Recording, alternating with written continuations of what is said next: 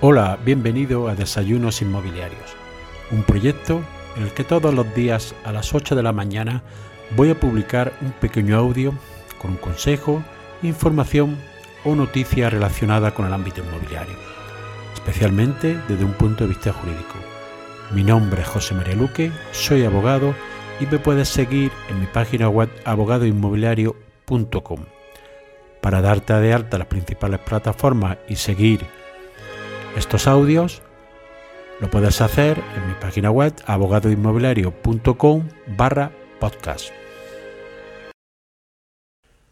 Hola, bienvenidos a un nuevo episodio de este podcast en el que voy a hablar de la evolución de los tipos de interés en esta semana y, como todos sabéis, la influencia que tiene en, sobre todo en la economía, en los préstamos y también en los préstamos hipotecarios.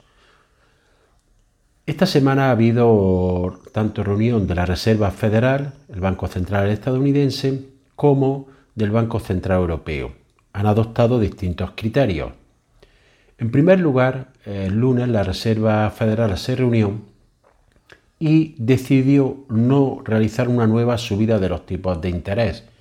Llevaba 10 subidas consecutivas el objetivo de esta subida es controlar la inflación, pero ya estaban los tipos de interés en Estados Unidos entre el 5 y 5,25%, que era su nivel más alto desde el año 2007.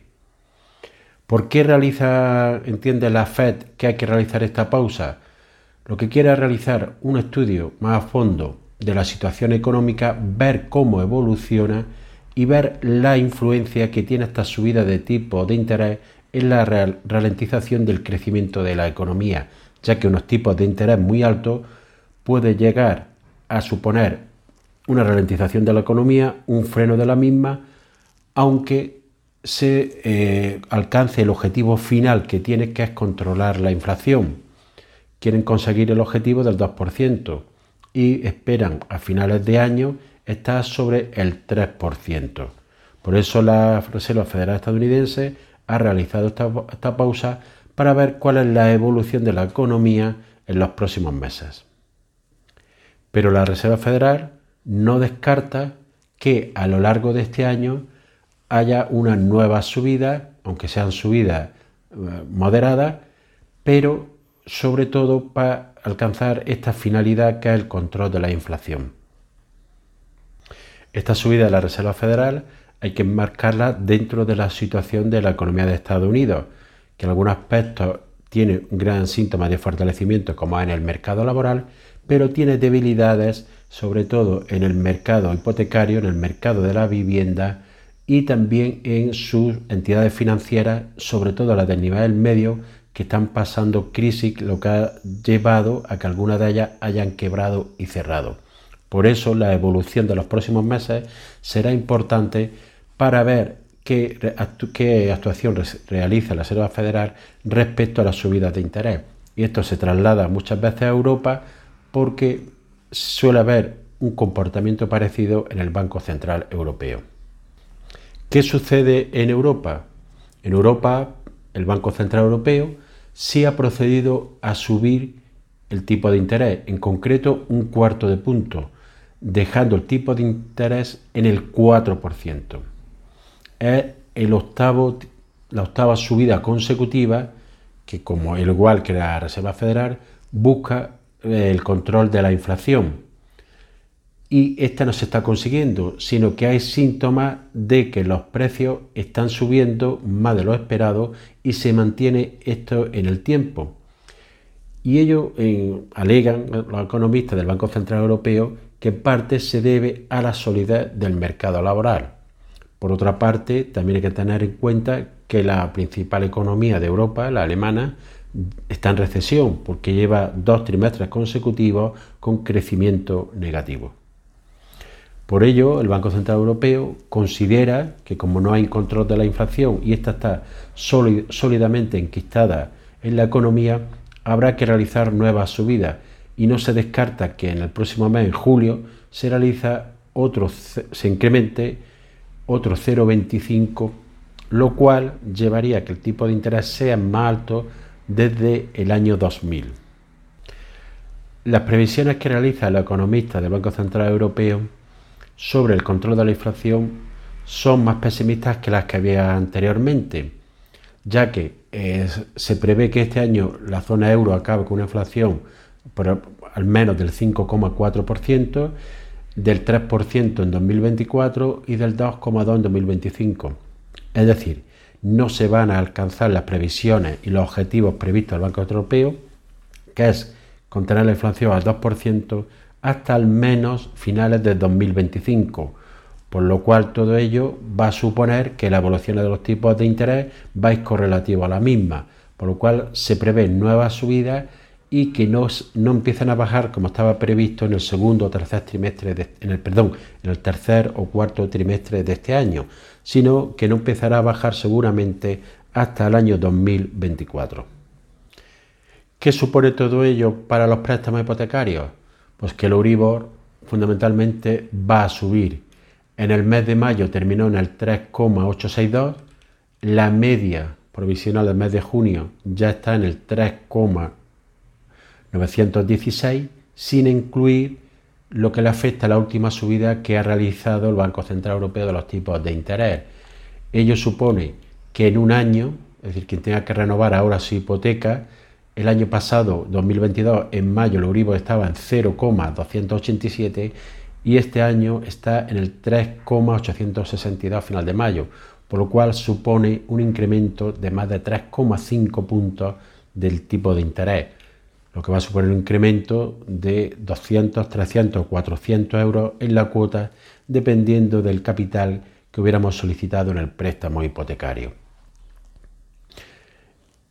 Lo negativo es que no se prevé a un corto plazo una moderación en los tipos de interés, por lo cual cualquier renovación de, la revisión de hipotecas seguirá suponiendo un incremento de las mismas.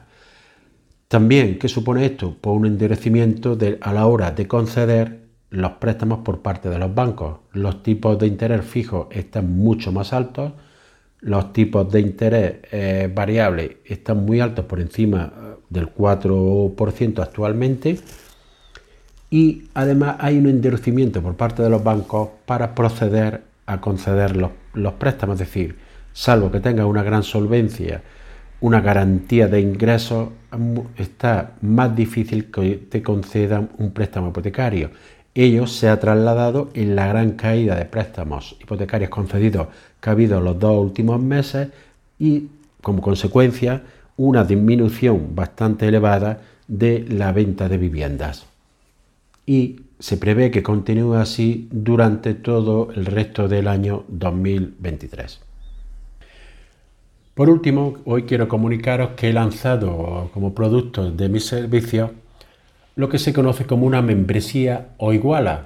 Es decir, el ámbito jurídico es pagar una cantidad fija, normalmente mensual, por un servicio que consiste un servicio de asesoramiento con carácter de permanencia en el tiempo.